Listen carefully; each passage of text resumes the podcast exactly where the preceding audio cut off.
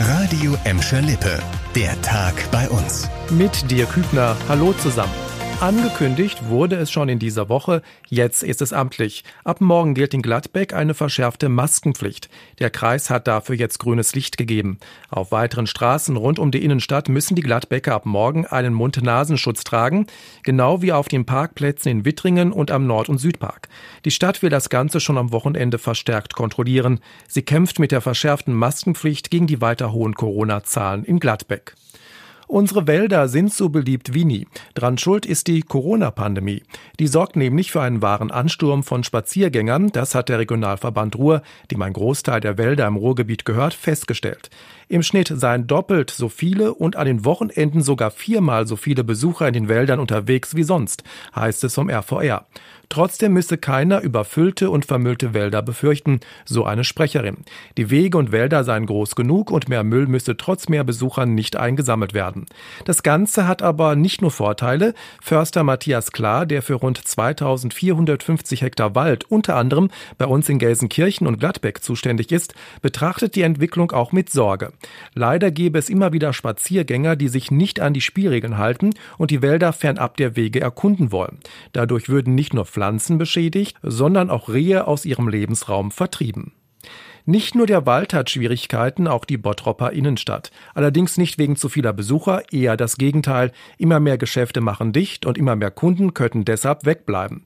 Jetzt soll zumindest die Belebung des Hansa-Viertels endlich vorankommen. Die Stadt will aus dem Bereich rund um die Althoff-Arkaden und das Hansa-Center ein offizielles Sanierungsgebiet machen. Dadurch könnte es Fördergelder und Steuervorteile für Investoren geben. Um das Verfahren einzuleiten, hat die Stadt ein externes Planungsbüro beauftragt. Das ist gerade dabei, eine Bestandsaufnahme zu machen. In den nächsten Wochen wollen die Experten auch mit Eigentümern und Pächtern aus dem Hansaviertel sprechen. Ziel ist es, die Leerstände in der Bottropper Fußgängerzone wieder zu füllen und einen guten Branchenmix anzubieten. Wenn das klappt, würde das bestimmt viele Bottropper freuen. Auch beim nächsten Thema ist noch nicht klar, ob die Strategie funktioniert. Ab heute testen Gelsenkirchener Polizisten Elektroschockpistolen. Die gelben Geräte werden ab sofort von den Beamten sichtbar an ihren Uniformen getragen und sollen so mögliche Angreifer abschrecken. NRW-Innenminister Reul will damit vor allem die Sicherheit für die Beamten erhöhen. Ja, wir haben leider die Situation, dass Angriffe auf Polizistinnen und Polizisten immer mehr werden und wir mit den Mitteln, die wir haben, die Polizisten nicht ausreichend schützen können. Das heißt, ich muss überlegen, was gibt es an Alternativen und an weiteren Möglichkeiten. Taser ist einer und wir wollen ihn jetzt testen und dann müssen wir entscheiden, ob es geht oder ob es nicht geht.